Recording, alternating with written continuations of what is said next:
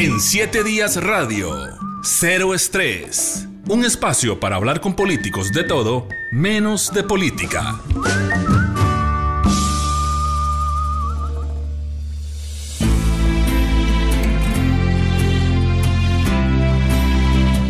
Empezamos con este tema de Manuel Carrasco, que escogió nuestra invitada de hoy, Linet Saborío. Muchísimas gracias, doña Linet, por, por aceptar nuestra invitación para estar con nosotros acá en, en Cero Estrés. Muchísimas gracias, Rodolfo. Esta canción, ¿por qué le gusta? ¿Por qué, les, por qué la escogió? Bueno, en realidad es una canción que en un momento determinado compartí con dos amigas muy queridas y me parece que es una canción que refleja a todas las mujeres. Si la escuchamos, nos cabe a todas, a todas en nuestra lucha constante, nuestro trabajo, las cosas que hacemos. Yo creo que las mujeres siempre somos de mucha lucha y bueno, eso es lo que refleja la canción y verás que como que, que me parece que nos debe llenar a todas eh, y aprovechar ese mensaje. Mujer de mil batallas. Este es el tema que escogió doña Linet Saborío para iniciar el programa de hoy de Cero Estrés. Voy a comentar algo que yo no sé si se lo he comentado alguna vez a usted o a alguien, pero cuando yo empecé en periodismo, hace unos 30 kilos menos en mí. Eh, yo empecé haciendo una práctica como todos los que estábamos en la universidad, el último semestre hay que hacer una práctica dirigida, entonces yo hice la práctica dirigida en el diario La República y me asignaron sucesos y la fuente judicial. Y resulta que un día, pero yo estaba empezando, y cuando digo empezando es literal, empezando. Yo sabía por dónde se entraba la OIJ, pero no sabía por dónde se salía, posiblemente. Y no conocía absolutamente a nadie. Ahora tenga, tengo a grandes amigos ahí. Pero resulta que llegué y para ese entonces, me acuerdo que la primera conferencia que a la que yo fui como oyente se pensionaba don Rafa Guillén. Esa fue la primera conferencia que fue como oyente porque acompañaba a los periodistas a, a ver cómo se hacía. Y como al, día siguiente o a los dos días, se me ocurrió a mí ver quién suena. Entonces yo pregunto como que quién sonaba como, como aspirante a, la dirección. Entonces me dicen, Linet Saborío es una de las personas que suena. Entonces yo, yo, doña Linet, ¿dónde está ella? ¿Trabaja aquí? Sí, ella está, me dijo alguien, en la Dirección de Investigaciones Criminales. Correcto. Entonces yo voy, oiga, sin cita, sin llamar a nadie, sin pasar por la oficina de prensa. Empecé llegando ahí preguntando de pasillo en pasillo hasta llegar a investigaciones criminales. Y, llego y está la secretaria y yo le digo, bueno, yo vengo, ¿verdad? Y, yo venía un, fachentoso en ese momento. y, y, yo quisiera conversar con doña Linet. Y mis adentro yo dije, no, pues la señora debe estar muy ocupada siéntese un momento, me dice, y al ratito pase. Entro yo, y pero yo pasando, yo no la conocía a usted, yo pasando, de, de, es la jefa de investigaciones criminales. Debe ser una persona de pocos amigos, cara seria ahí, eh, digamos, eh, eh, tiene que resolver cosas de crímenes, cosas importantes, no para atender a un carajillo. Ah, pues me la encuentro usted. Me acuerdo, tenía el pelo corto, pero como, como colochito. Se había hecho eso eh, como rizado, me acuerdo. Y se sentó, pero como una maestra cuando recibe a un alumno de primer ingreso en escuela. Con una paciencia, me presento, con una paciencia. Solo le hice una pregunta. Doña Linet, ¿usted está interesada en participar? Y usted me dijo, sí. Entonces yo, bueno, muchas gracias. Me levanté y me fui la entrevista más torpe que yo he hecho en mi vida, posiblemente asustado, experiencia. Ya cuando iba afuera, yo dije, qué tonto, le hubiera preguntado qué, pensaba, qué, qué, visión tenía para el organismo, para, eh, eh, para la criminalidad que se avecinaba. En fin, había 10.000 temas que le pude haber preguntado, pero en mi inexperiencia y la forma como usted me atendió tan, tan digamos, tan, tan inesperada como yo pensaba, se me fue preguntar. Con el tiempo uno aprendió y después cuando usted llega a la subdirección y a la dirección, posteriormente ya uno empieza a, a conocerla más y sí destaco algo y es que usted siempre tuvo una buena relación con la prensa. Yo no la recuerdo usted enojada, como a otros jerarcas policiales en el pasado. Posiblemente cuando la puerta de la oficina se cerraba, quién sabe lo que ocurría. Pero delante de las camas y los presos, de las periodistas, usted nunca perdió la calma, me parece. La calma no se puede perder, Rodolfo. Vamos a ver, esa es una institución compleja, una institución complicada, de decisiones muy delicadas, donde tiene que tratar de mantenerse la calma y el buen ánimo en la medida de lo posible. Yo siempre he creído que cuando usted da posibilidad y apertura, primero va a tener varias cosas. Uno, siempre va a tener una buena recomendación. Dos, usted va a tener información que fluye más fácil en ambas direcciones cuando lo que hay es una buena relación. Pero además de eso, Rolfo, yo soy una persona, trato de ser una persona sumamente respetuosa. Y es que yo creo que esa es la base fundamental. En el caso del OIJ y en el caso de la prensa, mire, siempre lo que pensé también es la prensa es el mejor instrumento, más válido además y más legítimo para comunicarnos con la población. Pero además, voy a sumar algo. Efectivamente, cuando comienzan y en línea de sucesos llegan periodistas muy jóvenes. que no saben nada de nada. Que no saben nada. Pero que hay entonces una que apoyarlos también. Si la información que ustedes suministran es una información que tiene la posibilidad de llevar un detalle cuidadoso, si van aprendiendo a que según lo que ustedes informen pueden o no golpear un caso de investigación, eso es importantísimo. Hay ocasiones que una salida en falso de un periodista puede traerse al traste una investigación de días, de meses y a veces hasta de años, ¿verdad? Entonces me parece que eso es.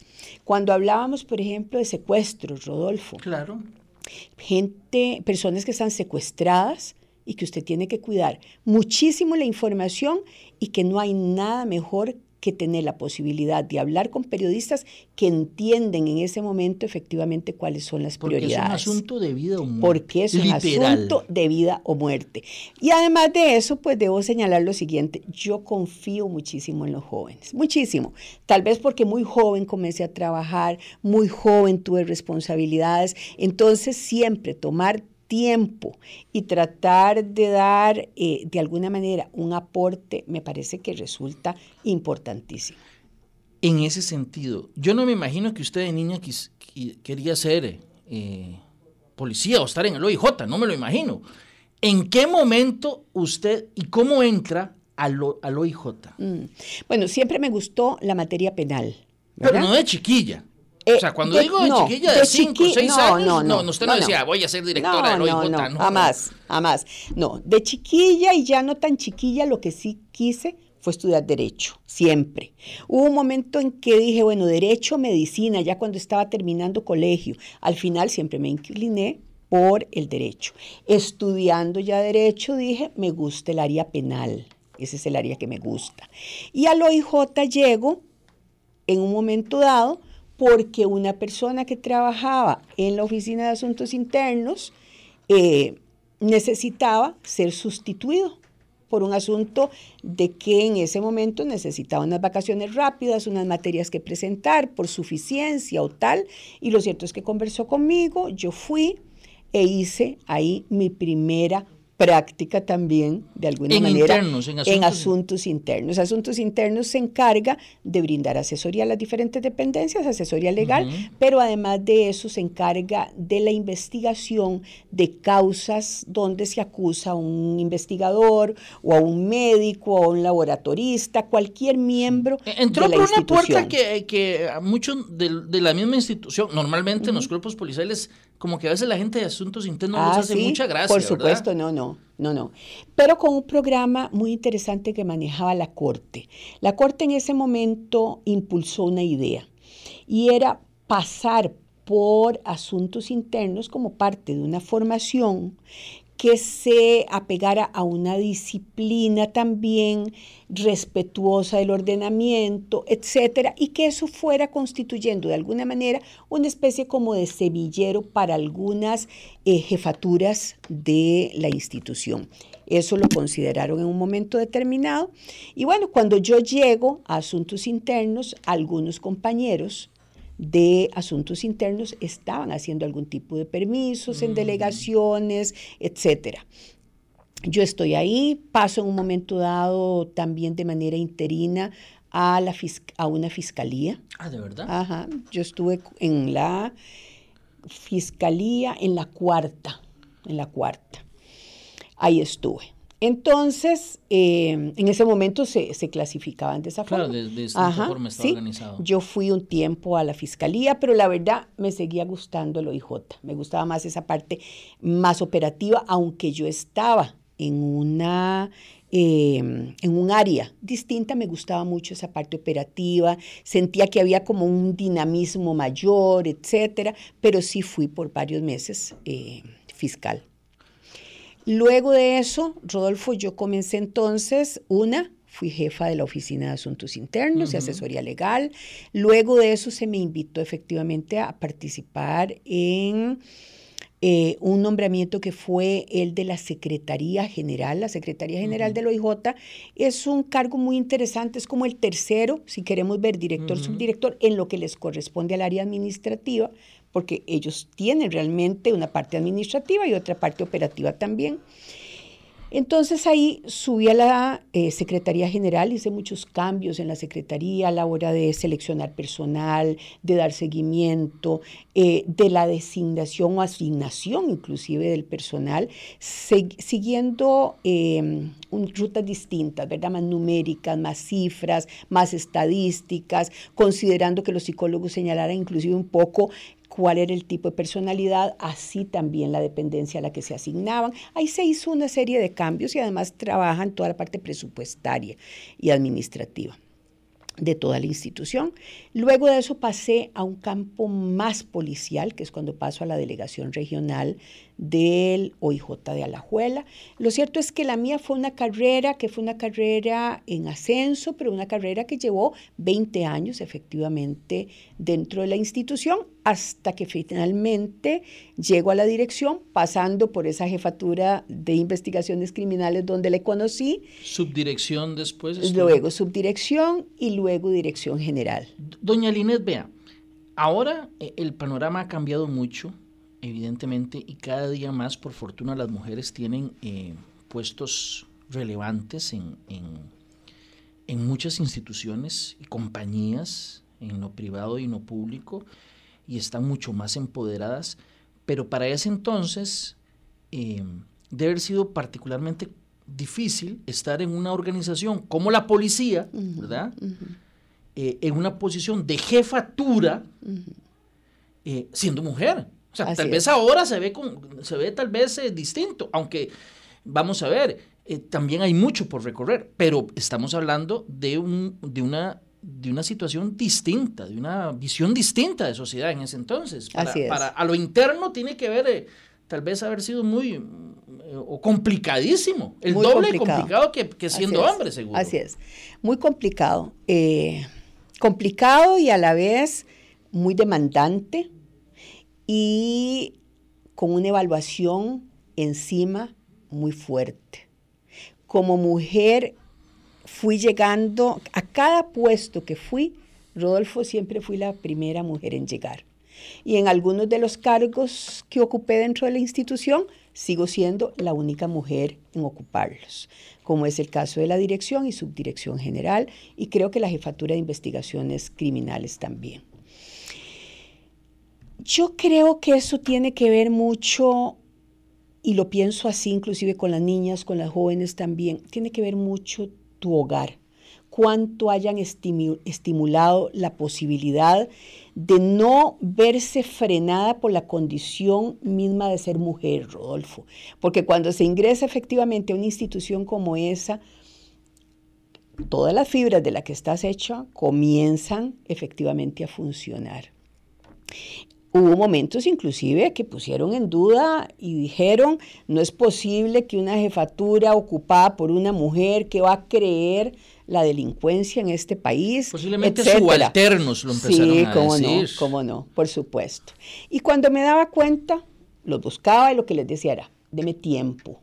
Este es un tema de tiempo. No le digo que sea mi máximo aliado, pero no me estorbe. Pero no me estorbe, exactamente. De eso se trataba. Con ninguno tuve luego de eso ningún tipo de diferencia. Yo no soy una persona que jala en el tiempo cualquier diferencia que haya tenido en lo personal. Me parece que, que de eso no se trata. Y si algo tuve en la institución fue excelentes colaboradores. Y algunos de los que inclusive personalmente llegaron y me dijeron, mire, licenciada, considero que fue un error su nombramiento. Ah, ¿De verdad? Sí, sí. Tuve una jefatura, eh, uno de mis subalternos, que era jefe de una de las secciones, él llegó y me dijo, licenciada, yo vengo a conversar con usted. Yo creo que fue un error que nombraran una mujer en este cargo. La he considerado siempre muy bien en otros campos de la institución, pero no en este. Y bueno, lo que me dijo fue, yo le doy seis meses. Pero Así le sí, me dijo, yo le doy seis meses. Pero sin embargo, vengo a decirle que yo soy muy leal con la institución y estoy a su orden. Pero yo no le doy seis meses. Lo cierto es que yo le dije, pues deme tiempo. Le agradezco muchísimo la sinceridad, mucho más que me lo diga todavía y trabajemos de esa forma. Trabaje por la institución. Aquí no hay ningún problema porque yo trabajo también igual por la institución. Comenzamos a trabajar, nunca más me volví a recordar de esto y lo que sí no se me olvida es que el día que cumplía un año de nombramiento, llamó por teléfono, pidió una cita, se vino en carrera y me dijo, licenciado, ¿usted sabe qué fecha es hoy? No. Usted ni se acordaba. No me recordaba. Estaba demasiado ocupada. Entonces me dijo, usted está cumpliendo un año de nombramiento. Yo vine aquí a esta oficina y le dije que le daba seis meses. Y le dije que igual, por lealtad a la institución, contara conmigo. Yo hoy vengo a decirle que soy leal con Linet Saborío. Y eso nunca se me olvida. Porque más allá de lo que estaba señalando Rodolfo, sentí la satisfacción de decir, de alguna manera, pasé esa, esa prueba. Una persona que tuvo esa sinceridad para llegar a decirlo y lo dijo de esa manera. No, y habrá muchos que no lo dijeron. Y muchos que no lo dijeron. Es más, mire, Rodolfo, hubo uno que puso un lazo negro en la puerta. ¿Cómo? Sí, puso un lazo negro en la puerta de su oficina y dijo, hoy la policía está de luto. Pero ¿cómo es posible? Sí. Bueno, Rodolfo, hace 20 años. Hace más de 20 años. Una institución que efectivamente eh, tenía cargos que únicamente hombres habían llegado. Así es. ¿verdad? así es. Pero ahora bien, dígame una cosa. No es tan fácil comenzar a confiar en el criterio de una mujer en esas condiciones, ¿verdad? que se tenía. eh, Pero en bueno, esa época, es- y, y- y Ajá. to- insisto, se ha, se ha recorrido mucho. Las mujeres han llegado a puestos eh, eh, en lo público y en lo privado, pero todavía falta, todavía, todavía eh, falta recorrer mucho. mucho. Así es. ¿Cuál caso le deja más satisfacción? Que usted diga, bueno, de todos los casos que alguna vez se enfrentó la policía judicial siendo yo directora, ¿cuál caso usted dice, este lo recuerdo con un especial cariño?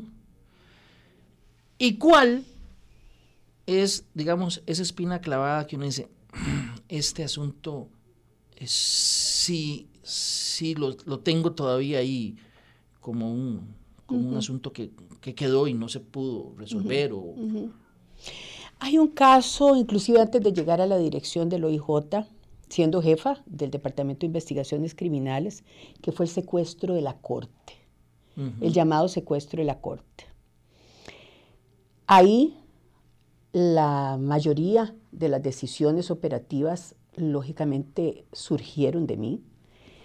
Ese es un caso muy complejo, Rodolfo, fueron días y noches en los que además se arranca con, la, con el secuestro de la corte, una cosa inédita.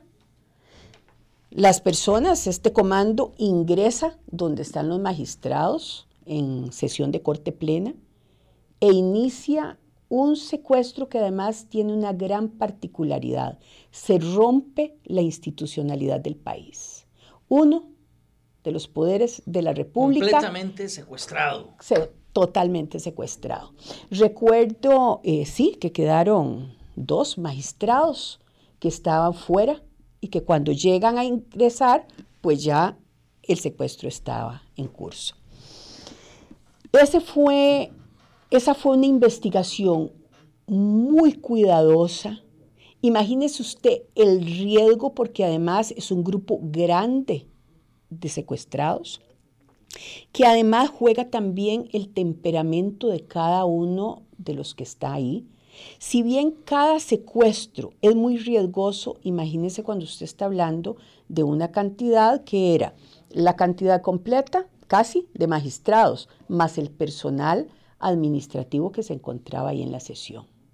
Usted estaba hablando de algo muy difícil de manejar. y todo el planeta con los ojos puestos en Costa Rica. Totalmente, totalmente.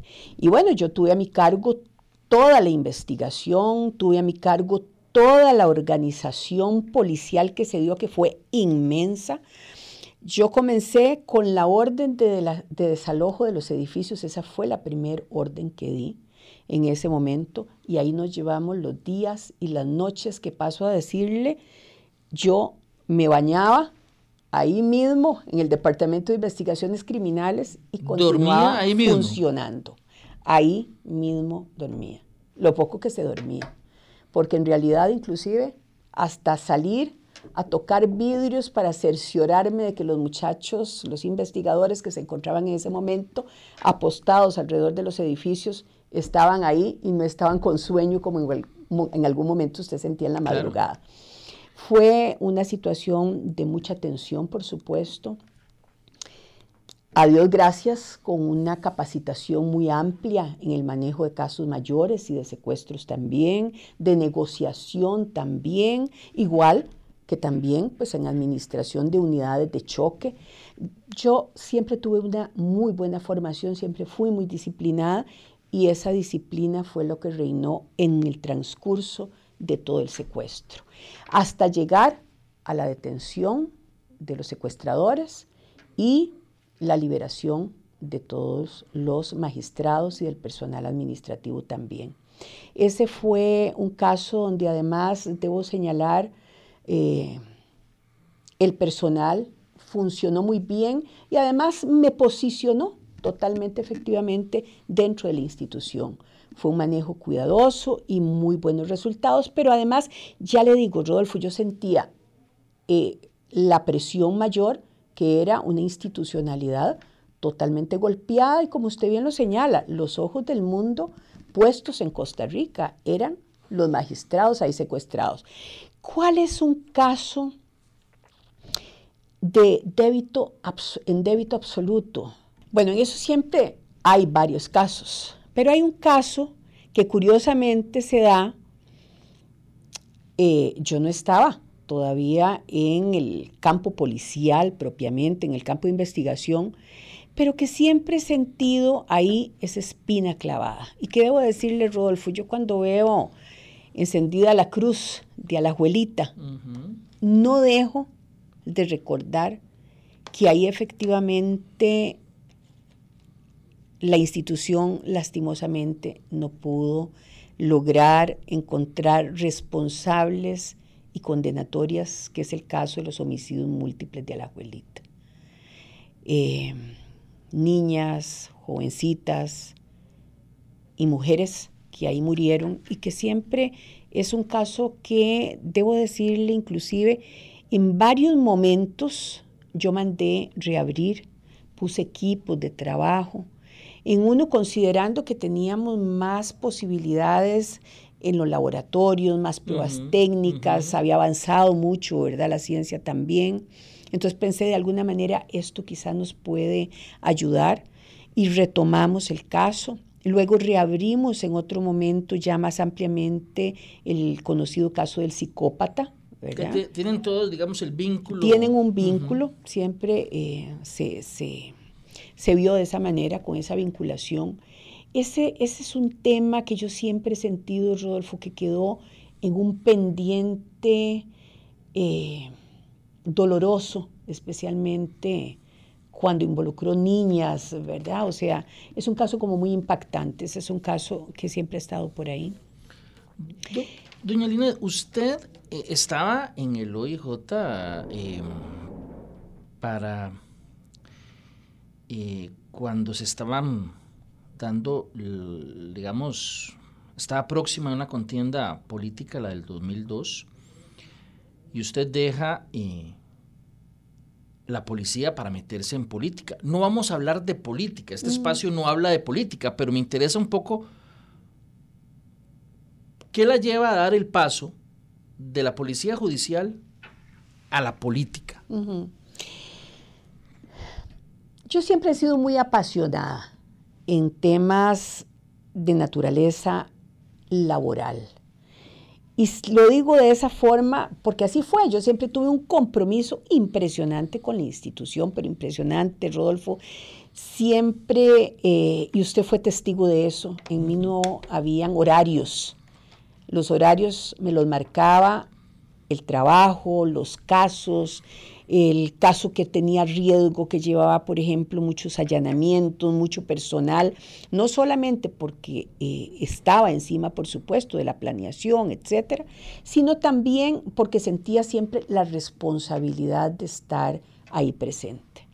Y mucho tiempo sintiendo también de que la seguridad del país tenía que subir a los máximos niveles de decisión porque siempre he considerado de que el OIJ hace su trabajo, pero el OIJ no es la contención, ni el, no es el muro de contención para la criminalidad. Tiene que haber un trabajo en materia de prevención muy amplio, muy grande también. Eso debe complementarse y debe ir más allá de policías uniformadas o de tal. No, esto es un asunto integral.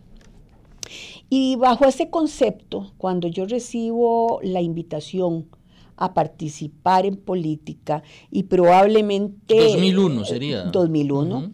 Y probablemente muy en línea de decir, aquí hace falta decisiones mayores, ese es el motivo que me lleva a tomar esa determinación.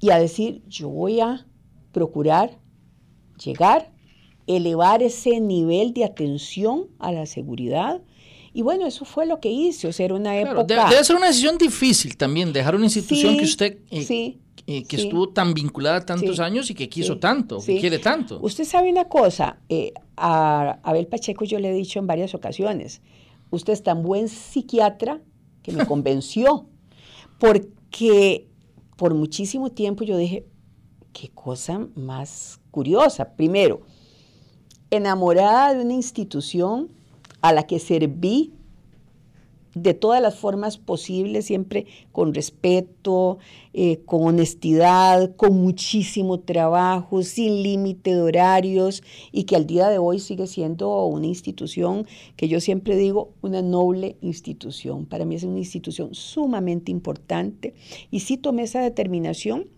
esa determinación que en realidad lo que hizo fue llevarme hacia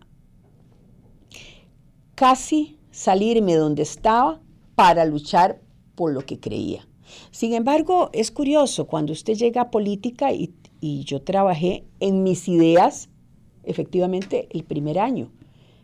Eh, parte del primer año. Muy rápidamente, en realidad, tuve que asumir otro tipo de cargos, otras líneas, y bueno, eso fue lo que, lo que al final terminé, terminé haciendo, pero sí es una institución que quiero muchísimo. Y cuando pasa, cuando usted está en su casa y ve un operativo en la mañana en televisión, algún caso sonado, alguna... que a los periodistas a veces nos pasa, que cuando uno ve algo grande, y dice, uy, cómo me gustaría estar ahí. ¿A usted no le ha pasado? Uy, cómo me gustaría estar en, ese...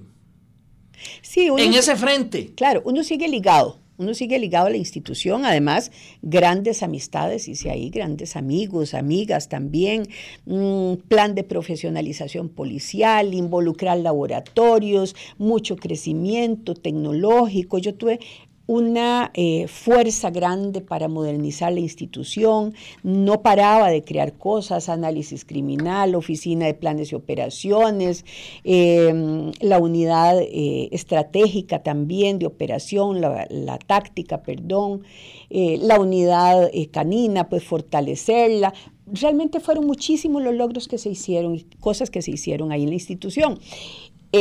pero sí, por supuesto, cuando uno ve un operativo grande, eh, que está funcionando, cuando ve las camisetas del OIJ, por supuesto, es inevitable, es inevitable y también debo decirle, yo hoy sigo observando de momento que señalan que hubo un que hubo eh, intercambio de disparos, etcétera, y yo esa noticia no la suelto, debo decirle hasta saber que el personal está bien y probablemente la mayoría de ese personal ya no lo conozco. Sin embargo, usted sigue haciendo en automático aquello que siempre tuvo, velar porque la gente estuviera bien, que tuvieran los equipos mínimos posibles. Em, en fin, realmente es una institución en la que me formé. Rodolfo fueron casi 20 años. Llegué muy joven a la institución me formé ahí, rompí paradigmas, rompí esquemas, eh, me formé con mucho temple, tomando decisiones, aprendiendo de gente muchísima entrega, en épocas que el gran tema es póngase la camiseta y súdela. Esa era la, ese era el lema. Y bueno, por supuesto, eso nos hace personas también de alguna manera con ciertas diferencias. ¿Por qué? Porque usted lo que está poniendo en muchas ocasiones es en riesgo inclusive su integridad física. Yo recuerdo infinidad de ocasiones en que tenía amenazas, por ejemplo, y usted continuaba con los casos. ¿Por cartas o por el, A veces llamadas, a veces por notas, eh, a veces informantes que le señalaban al personal. En fin, ese tipo de cosas también se dan, también se dan. Y bueno, y usted continúa, así es que así es como, así es como me formé, Rodolfo. Eh, probablemente en todo esto, lo que usted notó, y soy así, una apertura, yo creo que es parte precisamente de eso. Y la vida le va poniendo a usted a valorar lo que realmente tiene peso y lo que eventualmente no lo tiene. Mire, yo recuerdo en una ocasión, por ejemplo, en medio de una situación difícil de gobierno y alguien me decía, doña Linet, yo la observo a usted tranquila. Estamos hablando cuando estaba en el Poder cuando Ejecutivo. Cuando estaba en el Poder Ejecutivo, exactamente. Y alguien me decía, doña Linet, yo la observo a usted tranquila. Y yo le decía, bueno, es que tenemos muchas cosas que decidir, mucho que hacer. Sí, pero porque realmente la gente se fue poniendo diferentes jerarcas, etcétera, ¿verdad? Eh, bajo la presión. ¿Qué caso era o qué, tema era? Estábamos en una época entre huelgas, ¿verdad? Riteve, creo que era. Mm, tuvimos una huelga muy fuerte, muy fuerte eh, de limón, de puertos. Y, y, digo de puertos porque también teníamos la posibilidad de que se sumara eventualmente Punta Arenas. Y bueno, yo lo que les decía es, ¿saben qué es la diferencia? Yo me formé en una institución. Donde secuestraban a a la gente. Exactamente. el, planeta estaba y usted tenía que estar en una con sus decisiones porque además el personal dependía de esas decisiones y, y lo que le decía hace un rato, la integridad de muchos estaba en juego. Entonces, Rodolfo, cuando esas cosas suceden, yo le decía a esa persona, acá siempre se tiene posibilidad de una reunión, de dos reuniones, de tres eso no siempre se daba de donde yo venía. Muchas decisiones se tenían que tomar sobre la marcha. Entonces usted tiene que estar tranquilo, lo más sereno posible, actuando mucho con una disciplina absoluta desde su capacitación y desde sus capacidades también, confiando en equipos. Por eso para mí, por ejemplo, el que la gente trabaje en equipo es un elemento indispensable, totalmente indispensable. Doña Linet, nos quedan pocos minutos. Recomiéndenos un libro y una película. De lo que sea. Que le guste a usted. Ese libro me gustó, esta película la recomiendo por X o Y. O no es del cine, no es de ir al cine mucho usted. Me encanta. Entonces recomiéndeme una película y un libro. Me encanta ir al, cine. Hay un libro que me parece que es de interesante lectura. El niño de la pijama de rayas. A rayas, sí. Sí. Me parece que es un libro de importante lectura. Que si bien los hechos se remontan a la Segunda Guerra Mundial, yo creo que eso nos debe llevar también al recordatorio de los derechos humanos, de la igualdad que tiene que existir, de esa eh, búsqueda de espacios necesarios para que el respeto a las personas sea lo que fluya. Me parece que ese es un buen libro, ¿verdad? Para leer. Y bueno, yo soy variadísima en las películas que veo, pero muy variada. Es más, las últimas las fui a ver con mi hija, que nos encanta irnos juntas para el cine. Ahora tengo rato de que no voy en medio de tanta carrera, Ir pero... con los hijos al cine es de las mejores experiencias. Sí, Ir con los hijos así al cine. Así es.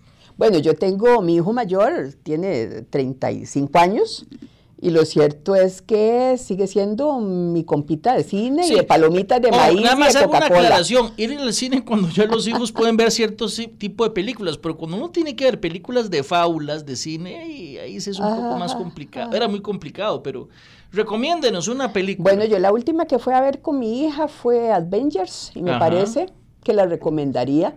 Eso sí, por supuesto, ya no está en el cine. No, pero Pero me parece que esa. Y lo desconecta uno de, Totalmente, totalmente. Porque eso es otra cosa importante también, Rodolfo. Hay ocasiones que lo que tenemos que hacer es distendernos un poco, estar más tranquilos, donde la película no es la que te quita el gusto de la gente con la que estás compartiendo. Entonces, por eso me fui a la última que fui a ver con mi hija.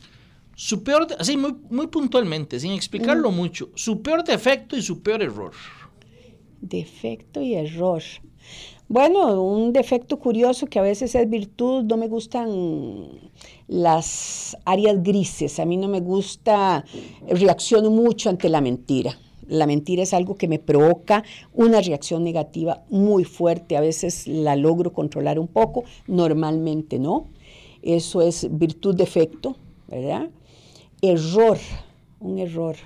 Pues no sé, yo creo que todos cometemos muchísimos errores. Pero todos cometemos un montón de errores. Muchísimos. Es más, yo creo que el error sería apuntar a, un, a uno solo. No, no, cometemos muchos errores. Yo creo que lo que es importante es eh, la enmienda y el no seguir diciendo, puchica, lo que hiciste, ¿verdad? No, hay que, hay que salir adelante, hay que saber dejar atrás cualquier error porque eso es muy pesado, es muy agotador. Entonces, mejor lo dejamos en los errores que cometemos todos. Una última consulta. ¿Qué se imagina usted estar haciendo, doña Linet, en 10 años? Es un ejercicio, yo sé que tiene sus, sus consideraciones, pero en unos 10 años, ¿cómo se imagina usted estar haciendo qué? Pues mire, me encantaría estar pintando, por ejemplo pintando. Pintando, me encantaría tener la posibilidad. Lo he hecho en el pasado, eh, ha hecho sus trazos en el pasado. Hago los trazos, siempre he tenido en pendiente, seguramente por eso lo llevar pensé. Cursos. llevar un par de cursos, eh, seguramente en 10 años no me va a salir muy bien el asunto, pero bueno, me encantaría y me observo tratando de hacer aquellas cosas que entre todas mis carreras y mis esfuerzos he dejado de hacer y que me satisface. Me parece que sería un buen tiempo para hacerlo. Me gustaría pintar, me gustaría tranquilísimas sentarme, escuchar música. Tal vez las plantas, me gustaría, dice mi esposo, porque me encantan las plantas, pero dice mi esposo que yo a las plantas solamente le doy dormida, ¿verdad? ¿Cómo así? Parece que no las riego bien y no les pongo abono y toda esa cosa. Tal vez en 10 años ya pueda ponerme a darle un buen seguimiento a las plantas. O sea, me está diciendo que los grandes hobbies o las cosas que usted ha pensado las está dejando para, para entre unos 10 años. No, no, eh, al rato se vienen antes, ¿verdad? Al rato se vienen antes. Pero vos me dijiste 10 años. Sí, sí, sí. Y de momento yo dije 10 años. De pues al rato hacer cosas que dejé de hacer. Claro, y que uno quisiera hacer. Y que me gustaría hacer. Hay una frase que dijo John Lennon, el famoso Beatle, una vez, que cuando yo la escuché, caramba, me gustó la frase. Decía, la vida es lo que pasa o la vida es lo que está pasando mientras uno está haciendo planes. Casi siempre dejamos lo, que nos gusta, lo vamos, ay, más adelante, más adelante, más adelante, y la vida es lo que está pasando en estos momentos. Así es. Entonces, qué interesante, yo creo que a usted y a mí y a todos nos pasa, uy, me gustaría dentro de un tiempo. Yo creo que todo el ser humano lo, lo, piensa. Sí. Lo que pasa es que, que, que en mi caso, Rodolfo, la vida me ha llevado por caminos interesantes. Que usted tal vez no tenía nada. Sí, yo por ejemplo hace rato, yo dije, suficiente, ya di, fui una buena servidora pública. Sí, pero... Y bueno, lo cierto es que ahora vuelvo a sentir esa responsabilidad. Y le voy a contar algo. Interesantemente, con lo que comenzamos casi la conversación, es lo que sigo haciendo. Ocupadísima rompiendo paradigmas, ocupadísima haciendo cosas que sigo sintiendo ayudan a otras personas y ocupadísima también, igual que en aquel momento, diciendo tengo que hacer las cosas muy bien, tengo que tratar de hacerlo porque yo o cierro o abro puertas para otras mujeres, porque eso era también lo que estaba en aquel momento. Y bueno, lo cierto es que ahora me toca nuevamente hacer lo mismo, Rodolfo. Es una cosa interesante, así es que sigo en la vida efectivamente haciendo cosas que me hacen desplazar otras, pero esto me está llenando también de mucha satisfacción. Doña Linet, muchísimas gracias por aceptar nuestra invitación y, conversar cero estrés aquí con nosotros. Encantadísima, Rodolfo. Encantadísima. Muchísimas gracias por la invitación. Y gracias a ustedes también por acompañarnos. Si Dios lo permite, los esperamos en una próxima entrega. Hasta entonces. En siete días radio, cero estrés. Un espacio para hablar con políticos de todo, menos de política.